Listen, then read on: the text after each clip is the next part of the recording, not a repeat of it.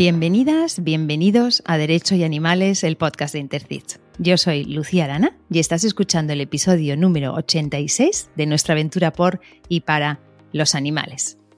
El caso de hoy me interesa especialmente porque afecta a miles de localidades en toda España, entre ellas mi pueblo, y es algo con lo que tenemos que acabar. Me acompaña para hablar de ello Cristian Recio, caporal de la Policía Local de Malgrat de Mar. Cristian, bienvenido. Hola, buenos días. Muchas gracias. Comenzaste tu carrera profesional en 2008 como interino en la Policía Local de Blanes y en el 2009 pasaste a la Policía Local de San Andreu de Llavaneras, una localidad en la que estuviste 10 años y en la que creaste una nueva unidad, el Servicio de Protección de los Animales de Compañía, SPAC, unidad especializada que llevaste tú mismo y de la que hablaremos más adelante. Desde 2020 perteneces al cuerpo de la Policía Local de Malgrat de Mar y en 2022 promocionaste a la categoría de caporal, que es el puesto que actualmente ocupas. Eres, además, miembro de Intercits.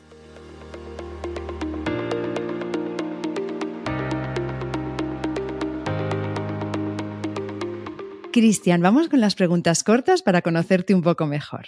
Dime una cualidad que valores especialmente en los demás. La humildad, la capacidad de hacer cosas por los demás sin, sin esperar nada a cambio. Algo que a todo el mundo le gusta, pero que tú detestas. Las redes sociales, al punto que han llegado al día de hoy. Mira, hemos tenido algún compañero tuyo que nos ha dicho lo mismo. Si no fueras policía, ¿qué serías? Pues no tengo muy claro qué profesión, pero sería algo relacionado con psicología, deporte y, y nutricionismo.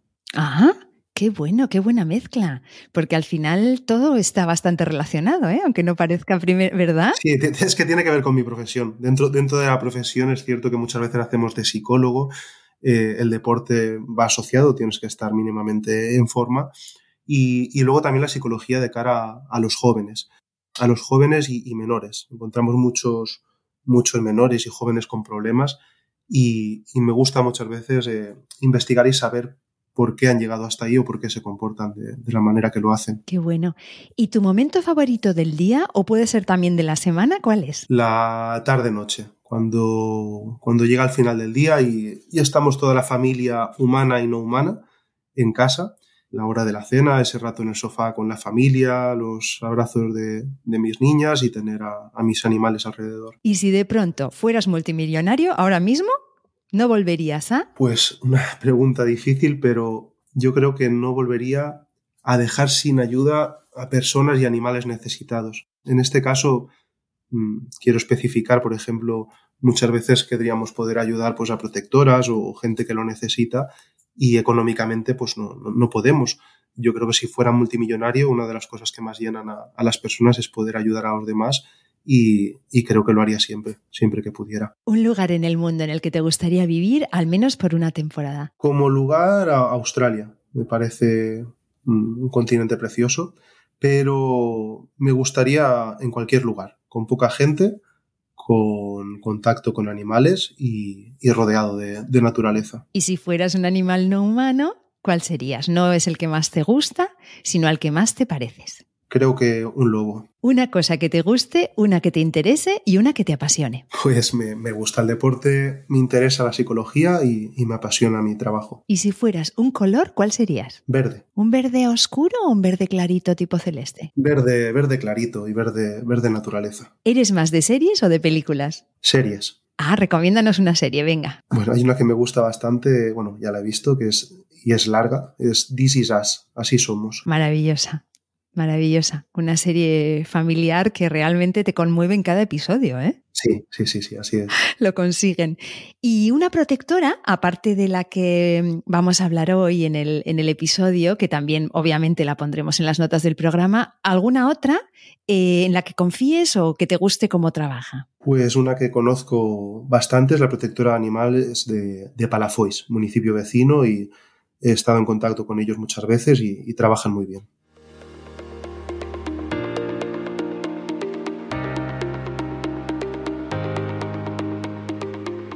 Cristian, antes de hablar del caso de hoy, quiero que nos cuentes más sobre el SPAC que tú mismo creaste en Llavaneras. ¿Cómo nació? ¿Cuál era tu labor? ¿El contacto con los vecinos? Cuéntanos todo lo que quieras. El departamento de SPAC, bueno, nació por una, serie de circunstancias eh, en la localidad donde trabajaba, pues como que tenía disponibilidad en el tiempo de servicio ordinario, teníamos muchos servicios en el municipio relacionados con animales, había demanda de la ciudadanía para que se actuara en, bueno, en diferentes áreas de protección animal, voluntad propia porque me, me apasiona el mundo animal y también, bueno, facilidades por parte del jefe de la policía para, para crear este servicio.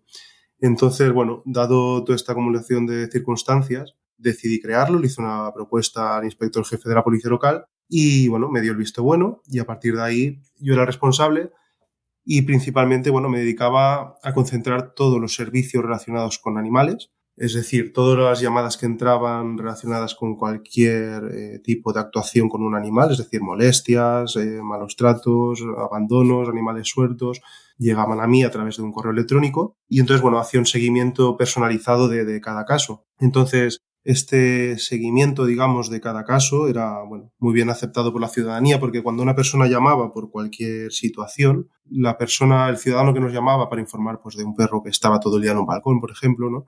Siempre se le devolvía la llamada y se le informaba de cuál había sido nuestra actuación. Todas las actuaciones relacionadas con animales se comprobaba que todos los animales estuvieran en buenas condiciones, que tuvieran toda la documentación en regla. Luego teníamos contacto y entrevista con asociaciones de animales como la de ADAI, que es eh, la que había en esta localidad. Explicábamos las funciones a, los vecinos, nos entrevistábamos con los vecinos para que supieran qué, tipo de actuación llevábamos. En el pueblo había un total de, tres centros veterinarios.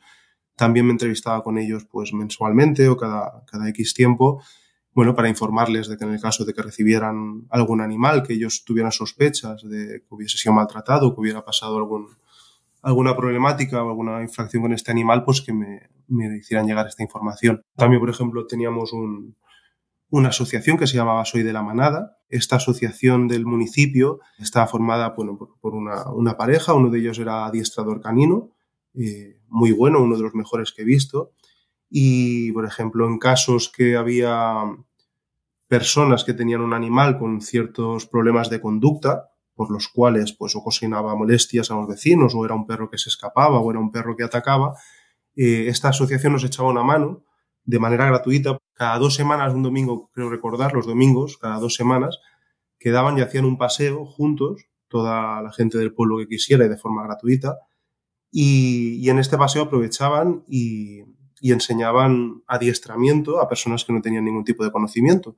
Entonces esto ayudaba a mejorar conductas de ciertos animales que ocasionaban molestias y era, bueno, otra de las entidades que nos echaba una mano y funcionaba muy bien en el municipio. Incluso este chico que se encargaba de, esta asociación, cuando habíamos tenido que capturar un perro de raza peligrosa y posiblemente en algunos casos agresivo en vía pública, eh, venía de forma altruista y voluntaria a echar una mano a la policía para poder capturarlo sin, sin dañar al animal y sin que hubieran lesiones a terceras personas. Luego, bueno, también tenía reuniones con la Concejalía de Sanidad y Medio Ambiente del Ayuntamiento. Dentro del departamento, bueno, estableció unas directrices y protocolos en cuanto a los diferentes servicios para gestionar en diferentes tipos de animales, porque, bueno, los, los perros es lo más básico, tiene que haber un servicio de recogida, pero luego teníamos también, nos encontramos con animales salvajes heridos, animales exóticos, a veces aparecían tortugas, pues dentro del departamento se establecieron unos protocolos para saber qué animal, eh, a quién se tenía que avisar, a qué servicio. Y luego, pues otra de las funciones también era especializarse un poquito en la materia de protección animal, hacer una formación continua ir haciendo cursos y diferentes tipos de formación para estar especializado en esta materia. Qué maravilla, Cristian, de servicio se puede decir desde luego totalmente integral, porque, o sea, desde luego incluíais a toda la ciudadanía, a las entidades, a veterinarios. Qué gusto, ¿no? La verdad es que da un poquito de envidia escucharte. Quiero uno en mi pueblo. ¿Dirías que eh, la creación de esta unidad y su labor mejoraba la imagen del cuerpo policial en el pueblo? Sí, por supuesto, sí sin duda. Entre otras cosas, eh, este servicio pues, propició sin querer una policía más próxima al ciudadano. El hecho de presentarse a veces en los domicilios de las personas que nos requerían, de mantener un contacto con ellos para el seguimiento de un caso, ¿no? de saber si, si un animal pues, continuaba estando muchas horas en un balcón o si bueno, el problema que hubiese se, se devolvían las llamadas y se mantenía en contacto con el ciudadano y eso acercaba mucho a la policía a las personas del pueblo y lo agradecieron muchísimo. Vamos a hablar del caso que da título al episodio. Los primeros indicios que tenéis de esta situación se remontan al año 2015. El presidente de la protectora local que le has mencionado, Adae, te comenta que está preocupado. ¿Por qué está preocupado? Pues sí, en uno de los contactos que, tuve con él por esas fechas, eh, me informa pues, de, de, la desaparición de gatos de una de las colonias desde finales de 2015 hasta principio de 2016 donde en una colonia formada por ocho gatos llegaron a desaparecer un total de siete. Entonces, tú estabas como alerta, ¿no? Por este tema de las desapariciones, ya, ya te lo habían, te habían alertado de esto, y tiempo después, concretamente el 5 de febrero de 2016, recibes un aviso. ¿Qué había ocurrido? Pues sí, recibimos un aviso, con ese día pues dio la casualidad que estaba de servicio, y en el patio de una casa, madre e hija encuentran un gato convulsionando el cual estaba, digamos, en el, en el linde de su, de su jardín con el jardín de la casa posterior. Y el gato estaba, pues, digamos, en, en la otra casa, pero estaba separado por, digamos, una línea de, setos. Eh, ellas consiguen estirar el brazo, coger al animal, porque lo vieron malherido y convulsionando, y, lo trasladan a un hospital veterinario 24 horas del municipio vecino de Mataró. Bueno, en principio actuaron bien, ¿no? Como se supone que, hay que actuar. El veterinario les dice que tiene síntomas compatibles con un envenenamiento. ¿Qué hacen ellas entonces? ¿Actuaron bien o deberían haber dado aviso? No, ellas hicieron yo creo que lo correcto. Primero atender al animal para intentar salvarle la vida, llevarlo de manera urgente a un veterinario y, una vez allí, pues el veterinario pregunta si, les pregunta, ¿no? Si saben que puede haber comido, comido ese gato, o si, puede haber ingerido algún veneno. Y, la propietaria de, la casa, pues recuerda una conversación de, WhatsApp con su vecina, que ésta le había comentado que ponían veneno para matar los gatos que entraban en su casa, eh, así literalmente. Eh, entonces ella consigue contactar con su vecina por teléfono estando ya en el veterinario, contacta por teléfono y, la vecina eh, le informa del veneno que ponen en, su patio de su casa. Eh, le dice qué marca, qué marca de veneno es y le envía una fotografía por WhatsApp del veneno que le estaban poniendo. Y ellas pues informan al veterinario para que pueda ayudar al animal. Claro, porque era una información en ese momento también, eh, bueno, importante para, para, que el veterinario pudiera combatir el, el veneno que había, que había presuntamente ingerido la gatita, ¿no? Sabemos que es una gatita que, a la que se llamó Mini y que pudo afortunadamente salvarse. Esta gatita no murió, ¿verdad? Correcto, esta gatita pudo, pudo salvarse y estuvo, bueno, después de dos días de ingreso hospitalario y tratamiento, pues se salvó, le consiguieron devolverla en libertad otra vez y madre y hija se hicieron cargo de pagar esa factura. Ese mismo día, por la tarde, te personas en la casa en cuyo jardín había aparecido Mini convulsionando, que como has explicado era el jardín vecino de esta señora que la rescató y su hija, ¿no? Cuéntanos qué te encuentras allí y qué te cuentan los propietarios de la casa. Esa misma tarde, unas tres horas más tarde de haber encontrado la gatita, pues me, me presento en el domicilio me abren la puerta del jardín, accedo, digamos, a lo que es el, jardín y en el trayecto desde, desde, la puerta principal hasta el domicilio, debajo de un árbol eh, encuentro una lata de aluminio cuadrada, dorada, con la tapa, con una imagen de un gato, la típica comida lata para gatos, digamos, con un polvo azul eh, por encima de la comida. Entonces, bueno, cuando llego a la, a la puerta de la casa eh, y hablo con los propietarios, les pregunto como yo tenía constancia de que utilizaban o el veneno que le había pasado la imagen, la propietaria, a la mujer que encontró el gato, era un veneno para topos o ratas, digamos, lo primero que les pregunto es si ellos tienen, tienen problemas con topos o ratas en casa, ¿no? si tienen alguna plaga, y ellos manifiestan que no. Entonces la, siguiente pregunta le digo, bueno, ¿y tienen algún problema con, los gatos que tienen en el vecindario? Entonces eh, eh, hombre y mujer manifiestan que sí, que les entran en su casa y que ellos no quieren gatos dentro de su propiedad. Entonces luego vuelvo a preguntarles por, la lata, les, eh, pregunto que esta lata si la, han, colocado ellos y ellos me manifiestan que, que bueno, que le habían ordenado al, ordenado al jardinero colocar la, lata de comida para gatos con el veneno de la manera que estaba colocada. Y entonces, bueno, eh, pude hacer unas fotos y lo primero que se me dio a la cabeza es ordenarles retirar la lata para, para evitar que mueran más gatos. Cuando les digo que retiren la lata, recuerdo perfectamente que, que el hombre del matrimonio le dijo a la mujer, la mujer se agachó para coger la lata y él le dijo a ella, eh, no, no la recojas sin guantes, ponte bien los guantes y luego, y luego retira la lata. Eh, una vez hicieron esto, pues nada, eh, hablé con el, con el hombre de la casa y le informé que, que, a partir de ahí estaba investigado por un delito de maltrato animal por lo que, lo que había ocurrido. Y en el curso de, de esta investigación también identificas a la gatita que efectivamente pertenecía a la colonia. ¿Verdad? ¿Es así? Y te quería preguntar si hubiese sido diferente, si el animal, en lugar de ser una gatita de una colonia, hubiese sido una gatita sin identificar. Pues no, no hubiese cambiado nada. Es decir, eh, la ley define a gatos, perros y hurones siempre como animales de compañía, independientemente de si, son, si están asilvestrados si viven en un domicilio.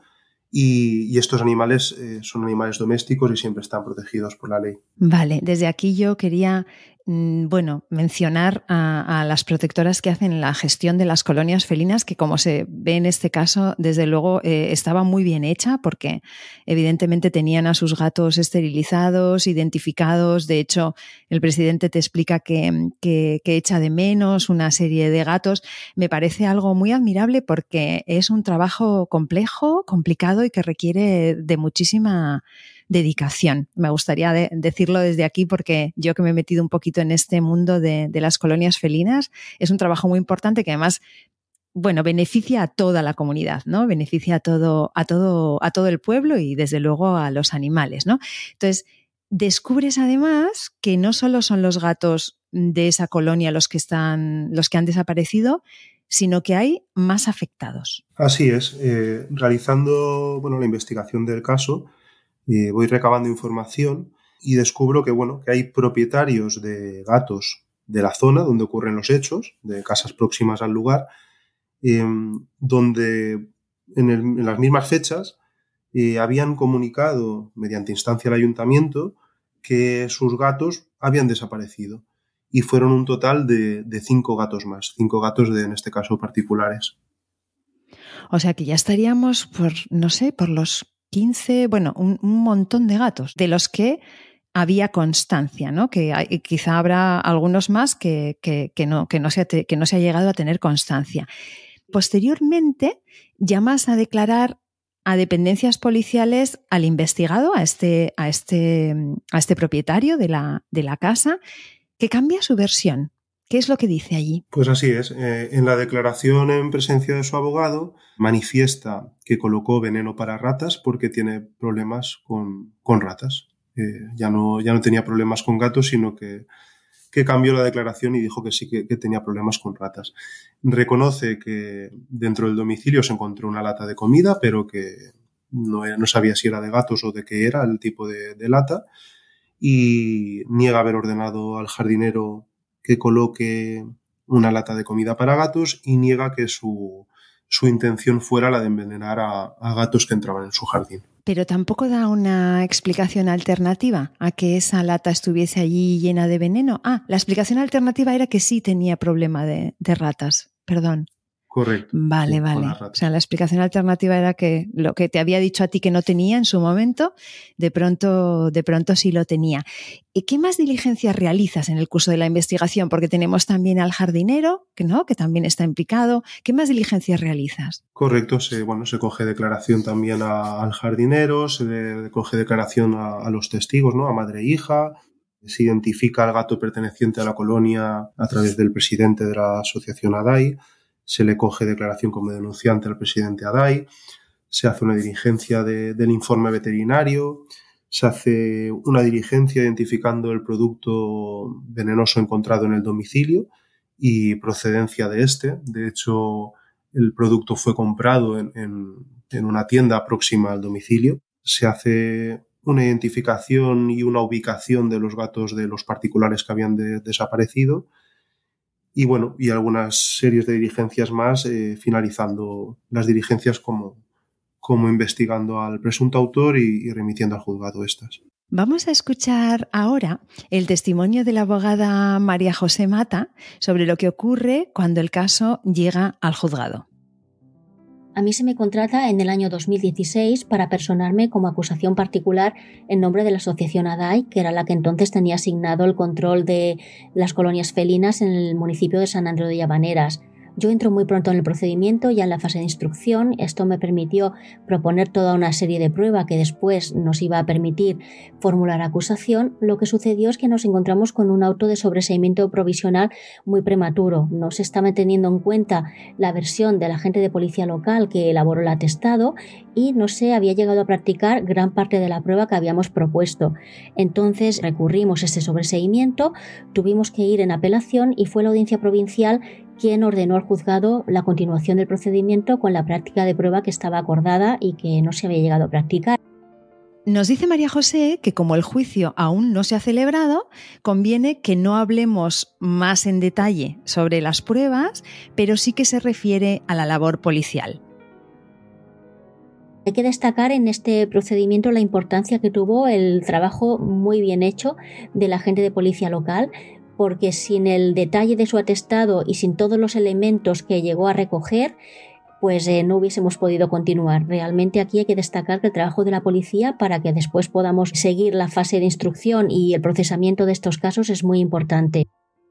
Cristian, el caso realmente es sumamente interesante. Has explicado mm, bueno, toda la labor que, que realizaste es algo que ocurre, yo me repito, lo he dicho ya creo tres veces, pero es que se produce continuamente en todos los rincones de nuestro país este tipo de maltrato y además está completamente normalizado. A mí la gente me contesta como cuando yo pregunto sobre gatos me dicen, sí, aquí los van envenenando cada cierto tiempo y te lo cuentan como si te estuvieran diciendo que a veces llueve y a veces hace sol.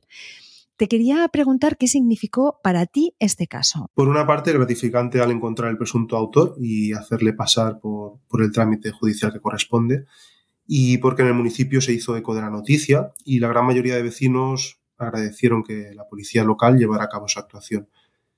Mm, y también mencionar que, bueno, desde que se, cogió el presunto autor, mm, no volvió a ocurrir ese hecho en el, municipio de Llamaneras durante, durante el tiempo que yo estuve allí.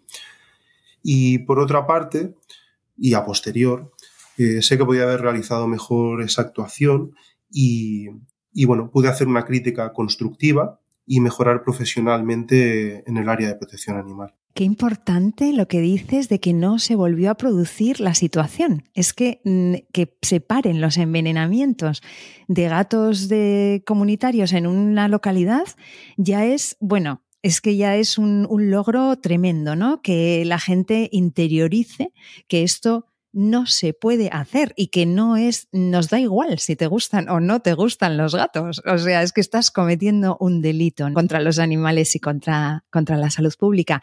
Vamos a escuchar a María José sobre la situación del procedimiento y precisamente, como digo, por qué delitos se acusa en este caso. Tenemos señalado el juicio para marzo de 2024 Estamos hablando de una demora extraordinaria y absolutamente fuera de lo normal. Recordemos que los hechos se remontan al año 2016, que es cuando se inició el procedimiento. Pues bien, aquí estamos acusando por un delito contra la salud pública del artículo 359 del Código Penal, en concurso medial con un delito contra la fauna del artículo 336 del Código Penal y un delito de maltrato animal del artículo 337 apartado segundo A de la misma norma. Por este concurso de delitos pedimos la pena de tres años y seis meses de prisión, más una multa de 12 meses a 20 euros diarios y también acusamos por otro delito de continuado de maltrato animal del artículo 337 2A del Código Penal y por este segundo delito pedimos la pena de un año y seis meses de prisión. Cristian, ¿puedes explicar brevemente a qué se refiere María José cuando dice concurso medial de delitos? Viene a decir que cuando, cuando en un solo hecho se comete más de un delito, el Código Penal prevé una serie de reglas para que se puedan acumular las sanciones de los diferentes delitos y de esta forma poder solicitar y condenar con una pena mayor. En este caso, para, para cometer el delito de maltrato animal se cometieron dos más, como es el delito contra la salud pública y delito contra la fauna, y por lo tanto esto ha permitido que, la abogada pueda solicitar una pena mayor. Vale, o sea que es como cuando, a ver si lo entiendo, cuando usas un delito como medio, ¿no? Para, para, cometer otro, ¿no? Por eso la palabra medial, ¿no? O sea, es como si, bueno, pues no sé, hago un allanamiento de morada para matar a alguien, ¿no? ¿una cosa así? Correcto, se necesita un delito para poder cometer el otro. Exacto, vale. También le hemos preguntado a la letrada por qué, en este caso, se acusa por dos delitos diferenciados de maltrato animal porque eh, consideramos que, en primer lugar, hay un, delito imputable al uso de veneno, eh, y, lo que le sucede a la, gatita Mini, la gatita que resulta hospitalizada que finalmente se salvó, pero en segundo lugar, puesto que Ramón, el presidente de ADAI, había constatado la desaparición progresiva de gatos de esa colonia, de ese barrio en concreto, cuyos cadáveres no fueron hallados, pues consideramos que de alguna manera se les fue dando muerte también por manifestaciones del propio investigado en el vecindario, entendemos que se les fue dando muerte y por eso pedimos un delito continuado de maltrato animal, separado de la, acción concreta de poner veneno por la que se vio afectada la gatita Mini. Cristian, como, como, hemos visto, el caso no está todavía resuelto. Vamos a estar muy pendientes y quizá, quizá podamos hacer un nuevo episodio sobre el mismo cuando termine. Por tu parte, ahora, actualmente, tú cambiaste de localidad, y la organización, nos contabas del trabajo, es un poquito diferente en, tu nueva, en tu nueva localidad. ¿Por qué? ¿Por qué es diferente? ¿En qué sentido? Pues sí, bueno, es diferente porque es una organización más grande, está mejor estructurada y con una jefatura que, apuesta por la formación continua y, por personas con vocación de servicio. Entonces, eh, la organización busca y detecta las carencias que puedan haber y las mejora y, no pone límites para todo el que quiera avanzar profesionalmente. Es decir, cualquier policía dentro de esta de la Policía Local de Malgrat de Mar, si quiere especializarse o avanzar, eh, jefatura mm, le facilita todo lo que pueda para que esta persona se forme y crezca como policía. Entonces, en esta organización no es necesario la especialidad que yo llevaba como tal, ¿no? Es solo de protección animal, porque la gran mayoría de policías que hay, que la forman, saben perfectamente cómo actuar delante de cualquier caso de maltrato animal. Entonces, todos pueden, pueden y saben actuar de principio a fin. Y también se dispone, en el caso de la Policía de Malgrat, de una unidad de proximidad que realiza seguimiento de los casos. Y es decir, esta unidad de proximidad haría las funciones que yo hacía cuando había que hacer un seguimiento de un caso. Entonces, bueno, no es necesaria esa especialidad como tal, como la que llevaba yo en la localidad anterior, y aquí sí que puedo confiar en, todos los compañeros para llevar cualquier caso adelante. Hoy es muy esperanzador escucharte decir esto. ¿eh? Además, me imagino que tiene que ver también con la propia evolución de la, de la sociedad y la propia evolución de, del, del, tema del maltrato animal y cómo ha ido evolucionando el, el, delito y, estas cosas con, con, el tiempo, con los últimos años. ¿no? Al final tú lo llevas viviendo ya unos cuantos y llevas conociendo el tema unos cuantos años, entonces ya has visto la evolución, ¿no? Qué bien. Y Cristian, no sé si quieres añadir algo más, porque ya iríamos cerrando con lo que llamamos los 30 segundos de oro. Tienes 30 segundos para dar a nuestros oyentes el mensaje que tú quieras y tus 30 segundos empiezan ya. Bueno, primero de todo, agradeceros esta entrevista y la gran labor que hacéis la organización Intercits sobre todo de cara a, mi profesión, ya, ya, que considero que nos vais abriendo camino y dando luz para, para que podamos hacer un trabajo excelente. Y luego, bueno, y segundo y para acabar, pues me gustaría animar a, a todas las personas a las que llegue este mensaje que delante de cualquier situación donde puedan apreciar un maltrato animal, sea del tipo que sea, desde el más leve y sobre todo en los casos más graves, eh, que sean valientes y, y que denuncien los hechos. En ocasiones queremos evitar conflictos, pero, pero creo que no, no hay que mirar hacia otro lado y es importante la colaboración, colaboración ciudadana para que la policía pueda identificar, investigar y conseguir que se condene a las personas que cometen este tipo de conductas. Muchas gracias y, y un saludo a todos. Muchísimas gracias a ti, Cristian. Gracias de corazón por compartir este rato con nosotras.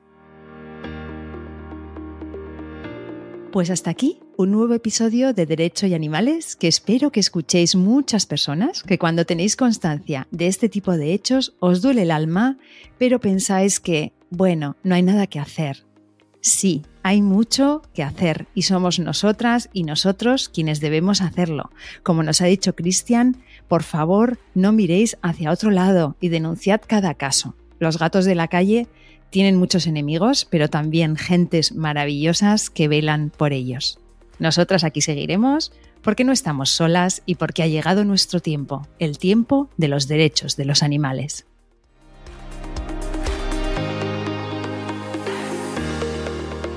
Nación Podcast te agradece haber elegido este podcast.